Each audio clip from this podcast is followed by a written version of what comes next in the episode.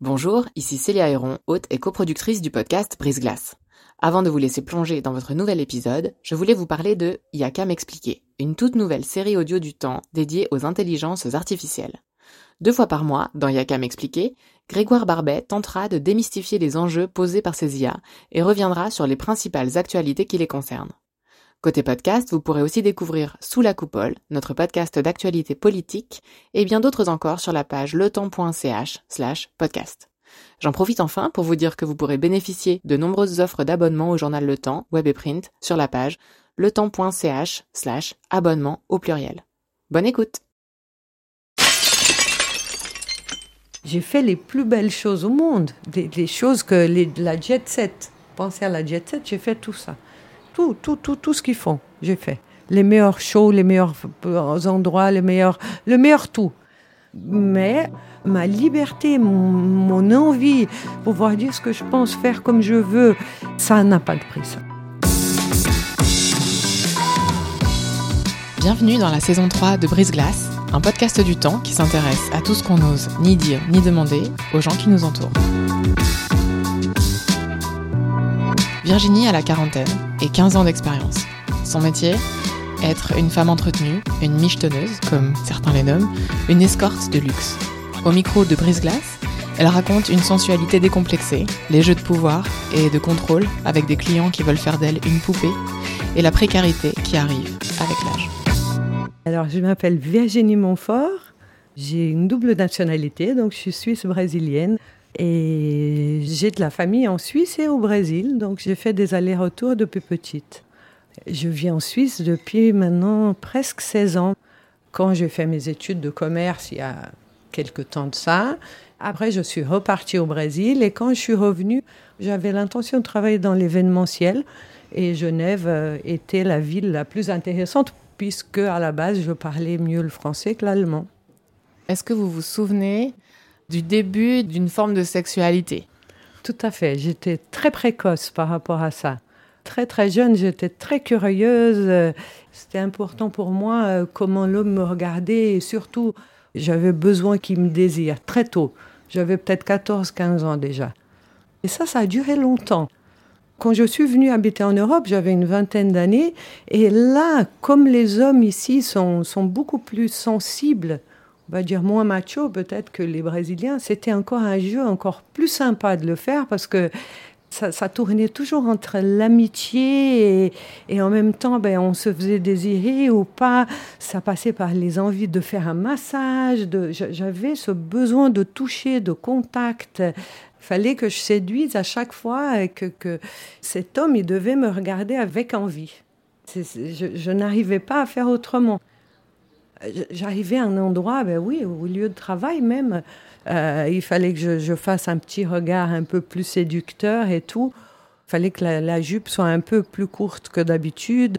Euh, voilà, ça passait par ça. Et on se prépare non seulement l'extérieur, mais l'intérieur. On se réveille, on dit aujourd'hui, je veux être la tueuse, vraiment. Et, et là, la robe, les cheveux, il y a tout qui marche.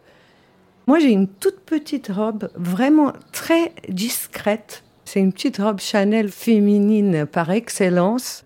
Elle est beige, toute simple. Et je mets avec des talons pas très hauts. Et je sors avec cette robe et je sais que le monde entier va dire Waouh, qu'est-ce qu'elle fait là aujourd'hui? Pendant longtemps, ça c'était ma nécessité de vie, c'était mon désir, c'était l'élan qui me faisait sortir de la maison. Et maintenant, moins. Maintenant, plus du tout. Mais pendant quelques années, je dois dire que ça a été euh, primordial. Ça n'existait pas. Je ne sortais pas de chez moi, ce n'était pas pour ça. Je devais toujours sortir avec ce mode, un peu un mode, un mode chasseuse. J'ai toujours été très libre par rapport aux, relations sexuelles. Ça n'a jamais été, euh, quelque chose genre ah, je ne fais pas l'amour la première fois. Non, si j'avais envie, je le faisais. Et si j'avais pas envie, je le faisais pas. Et, ça, même euh, il y a 20 ans en arrière, où on ne parlait pas encore de tout ça, de cette ouverture de la femme être aussi libre que ça, ben, ça me dérangeait pas. Même si j'étais, ben, aux yeux de beaucoup, mal vue, ou faite quelque part peut-être. Euh, et, et je crois que c'est aussi ça qui a fait que j'ai choisi ma profession. Il y a un moment où je dis, bon, ok, j'ai ça comme atout, alors, euh, pourquoi pas ne pas gagner de l'argent avec? Puisque les hommes, euh, dès qu'on est belle comme ça et qu'on sort tous les soirs et qu'on n'a pas quelqu'un, très vite les gens viennent te dire combien tu veux pour passer la soirée avec moi? C'est ça qui a fait que j'ai décidé de le faire. C'était quoi la première fois? Euh, La première fois, j'étais à Lausanne et il y avait le D à l'époque, la boîte D. Et on m'avait invité à faire les. On, a fait avec une copine, on était les ombres qui se montraient en, boîte le soir. Et ce soir-là, ben, on se sentait les plus belles au monde, bien évidemment. Et quelqu'un m'a demandé combien tu veux euh, si tu sors avec moi? Et puis j'ai dit j'ai pas envie de toi. J'ai toujours été très libre, mais ça ne veut pas dire que je couchais n'importe où, n'importe comment, avec n'importe qui. L'envie devait s'installer. Il fallait me séduire et, savoir avoir beaucoup de charme avec moi. Mais, mais pas désirer d'une manière vulgaire, genre j'ai envie de te baiser maintenant. Non. Il fallait qu'ils perçoivent ça d'une manière différente que juste la fille qui veut de l'argent. Mais en même temps, cette personne-là, euh, que j'ai pas donné d'attention parce qu'il m'intéressait pas. Et il a dit, bon, ok, tu veux combien? Et puis j'ai dit, ok, je veux 5 000. 5 000 francs. Un peu comme ça, pour voir ce qui se passe. Oui, exactement, parce que je me disais, bon, 5 000, mais jamais de la vie. Il y a 20 ans en arrière. Et il a dit, ok, je te donne 10. Mais tu restes avec moi jusqu'à après-demain. Donc c'était le week-end. Et on va en bateau, et etc., etc. Et puis j'ai dit, ben ok. C'était quelqu'un de génial. Hein. C'était beau gosse, il faisait bien l'amour, il était extraordinaire. Extraordinaire. C'est juste. Et on s'est revus pendant quelques fois et c'est devenu un jeu, au fait. Ça s'est passé comment la transaction à la fin? Bah, il est allé, on, était chez lui, je crois qu'il avait un coffre, quelque chose, il a sorti l'argent, il me l'a donné. Dix billets de mille, je n'avais jamais vu un billet de mille. Pour lui, c'était rien, c'était quelqu'un de, je crois, très aisé. Et quand vous acceptez l'enveloppe, il y a quoi comme sentiment? Ben, Il y a un déclic qui se fait. Ben voilà, maintenant je n'ai plus besoin de séduire de la même manière où je vais utiliser les atouts que j'ai, qui ont toujours inspiré ma vie, euh, ben, pour gagner de l'argent. Ça m'a créé toute une liberté, une joie de vivre qui était énorme. Je disais, waouh, ce que je fais naturellement, je peux être riche avec ça. J'adorais, j'ai adoré, je me sentais la femme la plus forte au monde. Je disais, je suis avec les hommes, une chose que j'ai toujours aimé faire, et en plus, ils me payent super cher pour ça. C'est extra. Mais pourquoi les filles, pourquoi je me suis privée de ça pendant tellement longtemps? Ben Ensuite, euh, on se dit, ben, ok, je vais faire ça professionnellement, alors comment on fait? Et je suis venue me présenter aux agences euh, d'escorte à Genève. Et à l'époque, on venait, on était quelques filles, on venait dans un lounge d'hôtel. Et on buvait un café, elle nous posait plusieurs questions, elle nous inscrivait. Vous aviez quel âge là? J'approchais la trentaine, dans les 28. Ouais, justement, ben là, les deux premières agences que j'ai vues, euh, elles m'ont dit Tu es 3G, on ne pourra pas travailler avec toi. Et là, euh, ce jour-là, une fille, elle a dit ben, Écoute, euh, oublie ce que ces agences te disent, viens travailler en appartement avec moi. Ça se passe comment en appartement? Ben, On met une annonce et on prend des photos et les gens appellent et ils viennent. Et, on fait le travail de chaîne. Et là, j'ai fait beaucoup, beaucoup, beaucoup, beaucoup, beaucoup d'argent. Mais vraiment, euh, c'est inimaginable l'argent qu'on puisse faire. Mais bah voilà, j'étais jeune, justement. J'arrivais à, enchaîner une dizaine, une douzaine par jour. Aujourd'hui, on va dire, si j'en fais deux, trois, allez, trois chaque deux jours, euh, c'est beaucoup. J'ai plus le physique. À l'époque, pour enchaîner 10, 12, c'était une demi-heure, à la demi-heure. Demi-heure, demi-heure, demi-heure. J'avais quelques dettes. En trois mois, j'ai réglé mes dettes, etc. Et là, d'un coup, les agences me voulaient. Aussi parce que euh, ben, je, crois que Genève est une ville petite et les gens parlent. Et quand on parle que quelqu'un est sympa et tout, et que ça marche, et puis que c'est bon, et puis que c'est intéressant, donc du coup, ben, toutes me veulent. Comment ça se passe? Les hommes contactent l'agence en disant je cherche XY et puis ensuite on vous contacte ou comment ça marche? Oui, normalement on a un book, c'est comme un book de modèle. Euh, l'agence, elle a nos photos. Et en Suisse, les choses sont très correctes. Hein. On n'est jamais abusé. On donne 30% de commission et c'est tout. Donc après, je commence à travailler pour les agences et je connais quelqu'un. Comme j'habite ici, où vous voyez assez proche des hôtels, ben, En une demi-heure, je me suis rendue à l'endroit dans une très belle chambre d'hôtel avec jacuzzi, avec champagne, avec tout ce qu'il y a de, de, de, plus joli et plus beau, avec un bouquet de fleurs. Vous étiez habillée comment? Jean t-shirt. Et ça, j'adore. C'est les clients que j'adore le plus. Quand ils demandent, je veux habiller jean t-shirt. À la cool, casual. Casual, c'est la meilleure chose. Je suis sûre que je vais passer une magnifique soirée. C'était quel genre de personne? C'était un Suédois. Un homme tout à fait magnifique, la quarantaine, qui appréciait les vins. J'ai découvert les vins avec lui. Pendant six mois, c'était génial. Je tombe amoureuse, on est fou amoureux, etc. Ah, super. Jusqu'au moment où on a pris rendez-vous, on devait passer Nouvel An au Brésil et il n'est pas venu. Mais c'est bien, j'ai eu un bon dédommagement. J'ai connu plein d'endroits au Brésil que je ne connaissais pas. J'ai eu un très beau dédommagement et à partir de là, ben, on n'a plus réussi à se voir. Et je crois que parce qu'il était marié, il n'a pas osé me le dire. On a échangé beaucoup de messages, j'ai gardé un contact comme ça sympa euh, avec lui pendant longtemps. Voilà, mais après, comme moi j'ai eu une relation très stable pendant trois ans, j'ai tout balancé, j'ai tout fini, j'ai tout arrêté, j'ai tout laissé. Euh, là, j'ai décidé, je vais être la femme pour un homme. Je vais être des lady. C'était qui cet homme? Euh, ben, C'était un homme aussi que j'ai rencontré comme ça, mais lui, dès le départ, marié, euh, pas de souci. Ok, je suis mariée, pas d'ici, d'Autriche. C'était quelqu'un de, de pas facile, mais il m'a appris tellement de choses dans la vie, mais tellement, tellement, tellement. Mais au départ, c'était comme si c'était mon papa. C'était comme un père, un pygmalion, dans le sens où je vais t'apprendre la vie, je vais t'apprendre à être une femme, euh, tout ça. Après, il a voulu ben, justement que je porte, je porte du 36 normalement, 34, 36, que je porte du 40, que je sois vraiment toujours trop habillée, euh, très basique, euh, du gris et du jean et gris, gris et jean, gris et jean. J'ai tous les cachemires du monde, euh, tous ils sont gris et beige. Et j'ai joué le jeu, je ne sais pas, on a créé une relation comme ça un peu bizarre. Mais belle, belle, belle, belle. Hein. Il m'a appris plein de choses, mais au niveau contrôle, c'était énorme il me contrôlait à 24 heures sur 24. Parce que dans, le sens où c'est, ben moi, je n'avais pas un autre métier. Et il a dit étudie. Donc j'ai profité les trois ans qu'on a été ensemble pour faire une école de médecine naturelle que j'ai pas réussi à poursuivre après. Mais oui, j'ai étudié, on a voyagé le monde. Donc en voyageant du mardi au vendredi, euh, toutes les semaines, euh, je, ne pouvais pas trouver un travail. Je ne pouvais pas faire ma vie indépendante de lui. Est-ce qu'il payait par exemple, je sais pas, votre loyer? Oui, oui, tout, tout, tout. Il m'entretenait en, tout. En tout, tout, tout. Les, je, je m'occupais de rien.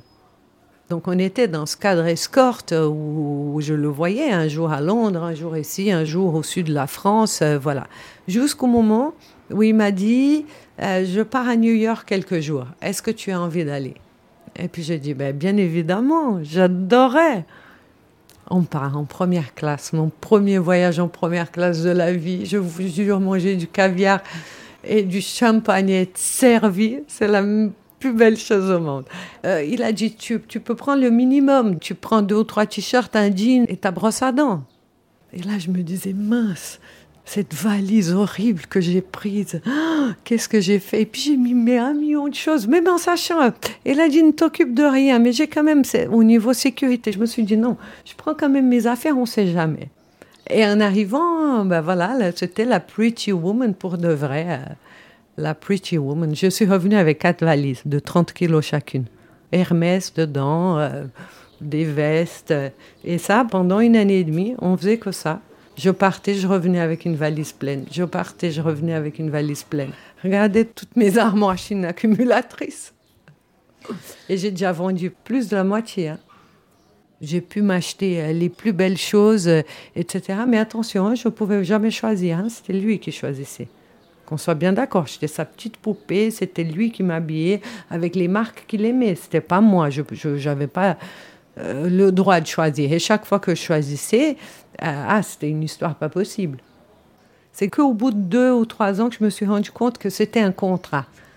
Moi, j'ai créé une romance dans mon inconscient. C'était, ben, je suis acceptée par un homme, il me traite bien, je suis sa petite princesse. Oh, j'apprends à tout faire, tel qu'un homme comme ça, avec autant de classe, si intelligent, m'apprend à le faire. Et au bout d'un moment, j'ai dit, mais c'est pas vraiment ça. Je me trompe complètement. J'ai meilleur temps de revenir en arrière. Tous les jours, de dire bonjour, d'expliquer ce que je fais, ce que je fais pas, et être cette poupée qu'il attendait peut-être, ou, que j'imaginais qu'il attendait, que je devais être la petite femme à la maison, à l'attendre, et on fait les beaux voyages. Euh, ça m'a pas suffi. Ça m'a pas suffi. Je voulais plus, mais je ne voulais pas forcément plus avec lui. Euh, je voulais juste plus de la vie, ma, ma, ma, liberté, mon, envie, pouvoir dire ce que je pense, faire comme je veux. Ça n'a pas de prix, ça.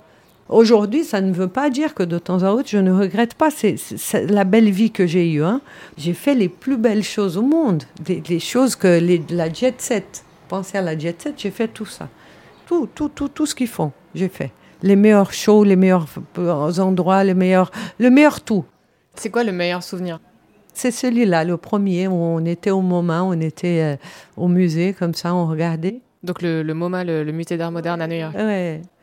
Et ça, c'était un très beau moment. C'était la première fois où il m'a prise comme ça dans les bras. Il a dit Je vais m'occuper de toi. Ça, c'était beau. C'était beau. Et, et, pendant une année et demie, c'était très rassurant. J'avais besoin de ça. J'avais besoin de ce repos. Et le plus beau moment était aussi quand j'ai dit Je te quitte, je veux plus. Au revoir, merci pour tout. Qu'est-ce que vous disiez à votre euh, famille quand euh, vous étiez dans cette relation euh, avec cet homme? Ah, Avec lui, je pouvais dire, j'ai quelqu'un qui m'entretient. J'ai un homme dans ma vie maintenant qui s'occupe de moi, etc. Je crois que c'est l'entre-deux qui est difficile. C'est ces moments où j'ai personne, mais je suis quand même pas là, mais je gagne quand même bien ma vie. C'est là où c'est un petit peu plus compliqué.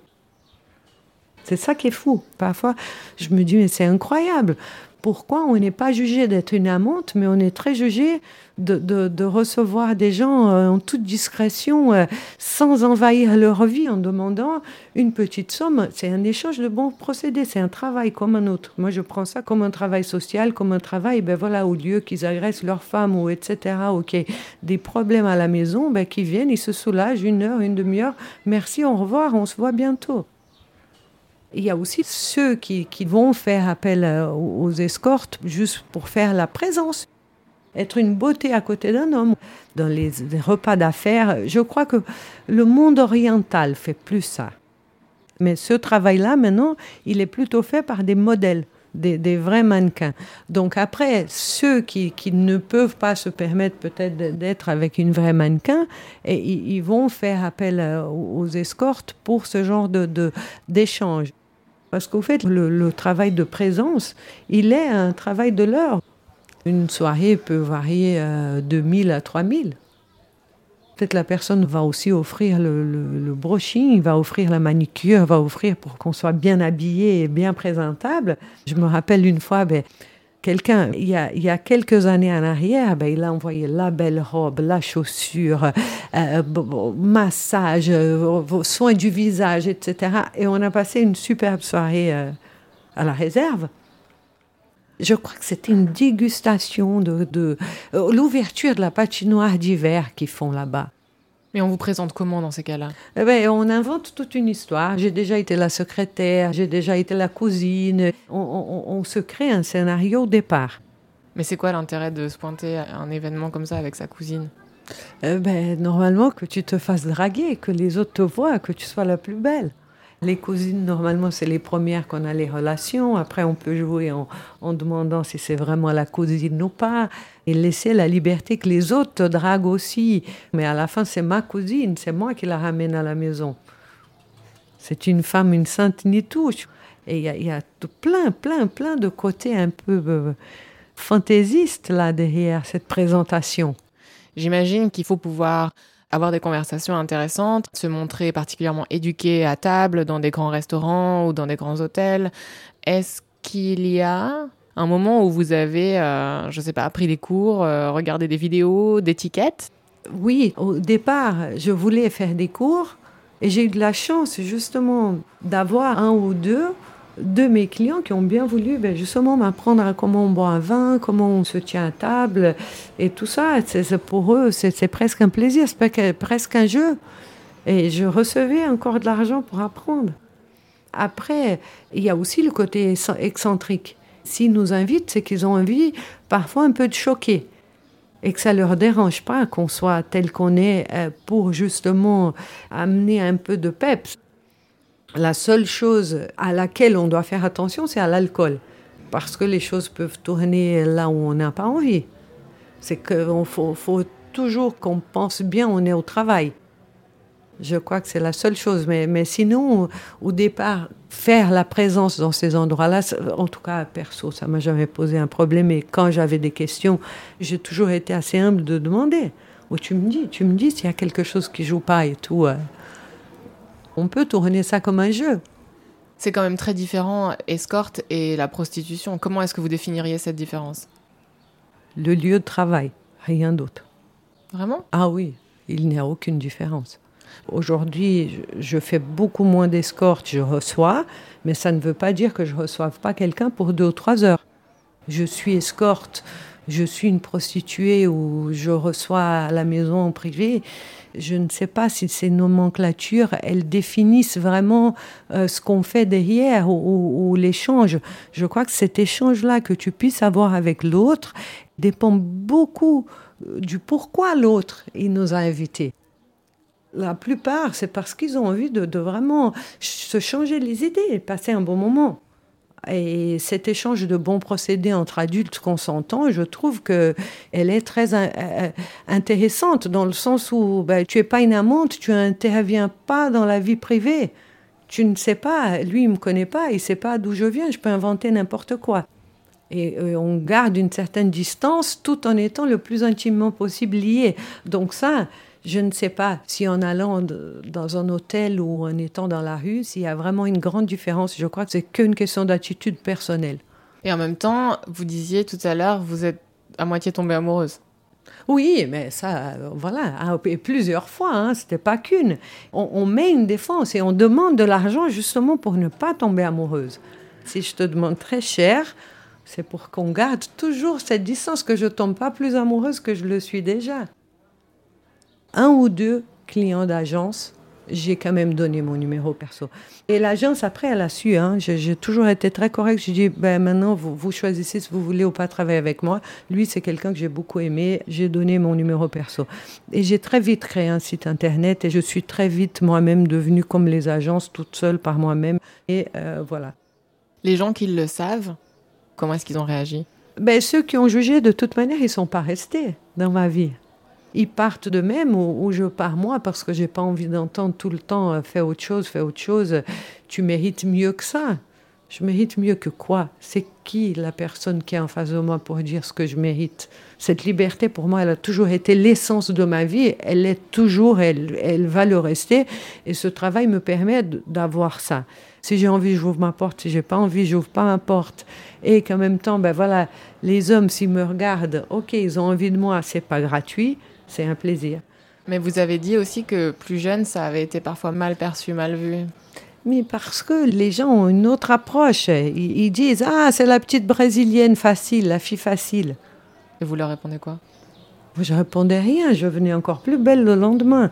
Cette douleur, au lieu qu'on la garde comme douleur, on la répond en, étant Ah, c'est ça que vous pensez ben, Je m'en fous, même si je souffrais énormément et que ça fait 14 ans que j'ai une psy pour résoudre tout ça. Mais dehors, personne ne voyait ces souffrances. Ils pensaient que j'étais très forte et que j'étais toujours la fille joyeuse et qui s'en fout réellement de ce que les gens puissent penser. Mais ces insécurités, elles existaient, elles, m'ont brisé quelque part, en, beaucoup, beaucoup de moments. Hein. Avant, parce que ma sensualité était considérée vulgaire et je devenais une prostituée, et puis maintenant ben, que je le suis vraiment, ben, je peux l'utiliser, ok, mais je ne peux pas dire aux autres, parce que si je dis aux autres ce que je fais, ben, les autres vont me, me juger. Donc ce jugement, il fait partie de ma vie. Je crois que c'est ça qui pèse le plus au, jour le jour du choix de, profession que j'ai fait. C'est un choix que j'ai fait. Hein. J'aurais pu faire plein d'autres choses. Je suis suissesse, je, personne ne m'a obligé, je parle six langues, euh, j'ai voyagé le monde, j'ai fait plein de choses, mais, c'était un choix libre que j'ai fait de utiliser de ma sensualité, de ma sexualité et de mon corps tel que j'ai envie. Je l'ai toujours fait en Suisse où c'est une profession comme une autre. Je paye mes impôts, je, fais tout comme tout le monde. Mais je comprends aussi que je ne puisse pas dire ah, quelle est votre profession euh, Je ne vais pas dire au marchand de journal que, chez lequel j'achète le journal tous les jours ou, autre ce que je fais pour, pour ne pas le blesser, qui, qui, que je puisse être regardé sans ça, qu'ils me connaissent juste moi et que j'ai aussi cette liberté-là de le faire peut-être que j'ai pas non plus envie de parler que de ça tout le temps. Et ça, c'est un sujet où les gens sont très curieux, veulent tout savoir, ils veulent savoir plus de choses. Donc, tu finis aussi par dire des choses à l'autre que tu vas le blesser parce que tu as une autre vision, tu as un autre niveau d'échange de, de, intime avec celui qui vient te voir. Vous sortez encore en ce moment draguer Ça fait deux ans que non. Ça fait deux ans que je que je me suis plus mise sur mon 31 parce que après ces trois ans que j'ai quitté cette personne, je voulais pas revenir à la maison, etc. Et j'avais retrouvé des copines du passé, deux ou trois. Elles m'ont un petit peu aidé au départ. Et j'ai repris comme ça en sortant draguer. Mais après, la compétition, elle devient terrible. Et, l'autre, ben, parce qu'elle arrivait à, soutirer deux ou trois mille, quatre mille, cinq mille en une soirée, et moi à peine 500 en ayant vécu tout ce que j'ai vécu, je disais, mais comment j'arrive plus? Je sais plus le faire, etc. Et il y a cette méchanceté parce que l'autre, elle te dit Ah ouais, t'as oublié de faire ton sourcil aujourd'hui. Pourquoi? Mais pourquoi ta manicure Tu sais pas, toi, te mettre un petit vernis sur les ongles Et puis le coiffeur, tu vas plus, tu sais plus faire ton brushing, des petites choses. Ah, si j'étais toi, je viendrais jamais bosser en jean. Elle est où ta mini-jupe? Donc ce sont des petites choses comme ça qui, qui m'ont rendu un peu malade ce jeu-là de la stratégie, de la séduction, euh, j'ai un jeu de séduction à la maison. Quand l'argent est sur la table, jouer la séduction avant, ça, je ne sais plus faire. Aujourd'hui, euh, je rencontre des personnes que je connais, bien évidemment, qui s'occupent de me bien payer mes factures à la fin de l'année et au moins, ça c'est évident, mais d'une manière beaucoup plus euh, ponctuelle, on va dire. Ce n'est plus le travail de tous les jours. Physiquement, déjà, il arrive un moment où on ne peut pas. Moi, là, je tire déjà sur la corde. Je suis à la deuxième mi-temps, je trouve. Mais ça marche encore parce que l'autre, il vieillit aussi un homme de 70 ans, il n'aura pas envie de sortir avec une fille de 20 ou 30. Peut-être une, une, femme de la quarantaine qui soit tout aussi belle, qui prenne soin d'elle, et que tout, il sera même beaucoup plus à l'aise d'amener à, dîner, de, de présenter à des personnes, de, de voilà. Donc, au fait, on évolue avec le temps et les, âges changent. Et, les, les, discussions changent et le temps passé ensemble change. Il devient beaucoup plus qualitatif que quantitatif, au fait. Il y a des jours où je me dis, ben voilà, c'est fini, j'en peux plus, euh, je suis trop âgée. Et d'autres jours, je dis, non, je peux encore euh, deux ou trois ans. Euh, mais il y a une urgence, hein. il, y a, il y, a, un signal d'alarme qui sonne tous les jours où je dis, je fais un maximum, je dépense un minimum et je mets un maximum de côté parce que peut-être du jour au lendemain, c'est fini. J'ai pas fait comme la plupart des filles de réussir à me marier, avoir un mari, ou faire un enfant, ou avoir des stratégies. J'en ai jamais eu. Hein. J'ai toujours été très honnête, justement, peut-être avec cette personne avec laquelle j'étais trois ans. J'aurais pu faire un enfant, j'aurais pu lui demander de m'acheter quelque chose. Je n'ai jamais su faire ça. Dès que j'avais une relation un peu plus sérieuse, je devenais très codépendante avec l'homme. L'homme m'influençait beaucoup trop. Et, ça l'est encore toujours, dans le sens où, eh ben justement, je m'ennuie ou j'ai peur. J'ai peur de l'autre, j'ai peur. Il va, il va trop me prendre, il va trop m'influencer. Ça va être beaucoup plus important ce qu'il dit de, de ce que je pense. Et plus, comme le temps il a passé, je ne sais plus si je suis prête à faire des concessions. Donc, comment je vais faire justement dans le futur? Parce que, au fait, je ne me vois pas vivre avec quelqu'un juste pour le plaisir d'être avec quelqu'un. Si je devais avoir aujourd'hui un mariage ou être avec quelqu'un que ça dure, ben, une maison qui a 300 mètres carrés, qu'on n'ait pas besoin de trop se croiser et qui voyage beaucoup et que je le vois de temps à autre. Là, oui, là, je crois que dans, ce sens-là, une belle relation pourrait se faire. peut-être qu'avec les années, j'aurai moins d'envie sensuelle et sexuelle, et donc ça ne me dérangera pas qu'il aille voir ailleurs euh, euh, et que je puisse avoir une vie paisible. Mais même ça, peut-être que le prix à payer, il est trop, justement. Moi, euh, en fin de compte, je mets un maximum d'argent de côté pour avoir un petit kiosque au bord de la plage et boire mes petites bières avec les amis. Et, à la fin, les Havaianas, le t-shirt et le bikini, il n'y a, a, que ça pour rendre une personne heureuse, vraiment, avec une joie de vivre qui est inégalable. Donc, euh, il y a dix ans en arrière, mon but était d'avoir une black card. Je voulais avoir la black card avec mon nom imprimé, pas celui d'un homme. Je n'ai pas réussi. Et aujourd'hui, euh, presque une quinzaine d'années après euh, cette expérience de vie, ben, je me dis que j'ai plus besoin de beaucoup de choses pour être vraiment à l'aise et tranquille. À la fin, ben, c'est les choses basiques qui compte le plus. Peut-être parce que j'ai vécu plein de choses que d'autres personnes n'ont pas vécues. Mais à quel prix, voilà. À quel prix Aujourd'hui, euh, ce prix, il est plus léger à payer, beaucoup plus léger. J'ai une légèreté, mais, je crois que les années font ça. Et après cette pandémie, euh, la légèreté est devenue encore plus grande. Même en étant euh, restée maintenant trois mois toute seule, j'ai jamais été aussi heureuse. C'est clair que c'est une calamité, c'est horrible le pourquoi on a dû rester à la maison. Mais égoïstement parlant, pour moi, perso, j'ai jamais été autant heureuse de toute ma vie. Heureuse que je dis en, paix, en paix, en équilibre. Merci d'avoir écouté ce nouvel épisode de Brise Glace. Je suis Célia Héron. Cet épisode a été réalisé en collaboration avec Virginie Nussbaum et Léa Dubuc. Il a été monté par Sylvie Coma. Pour découvrir tous les autres, rendez-vous sur la page letemps.ch slash podcast ou sur vos applications d'écoute. À dans 15 jours!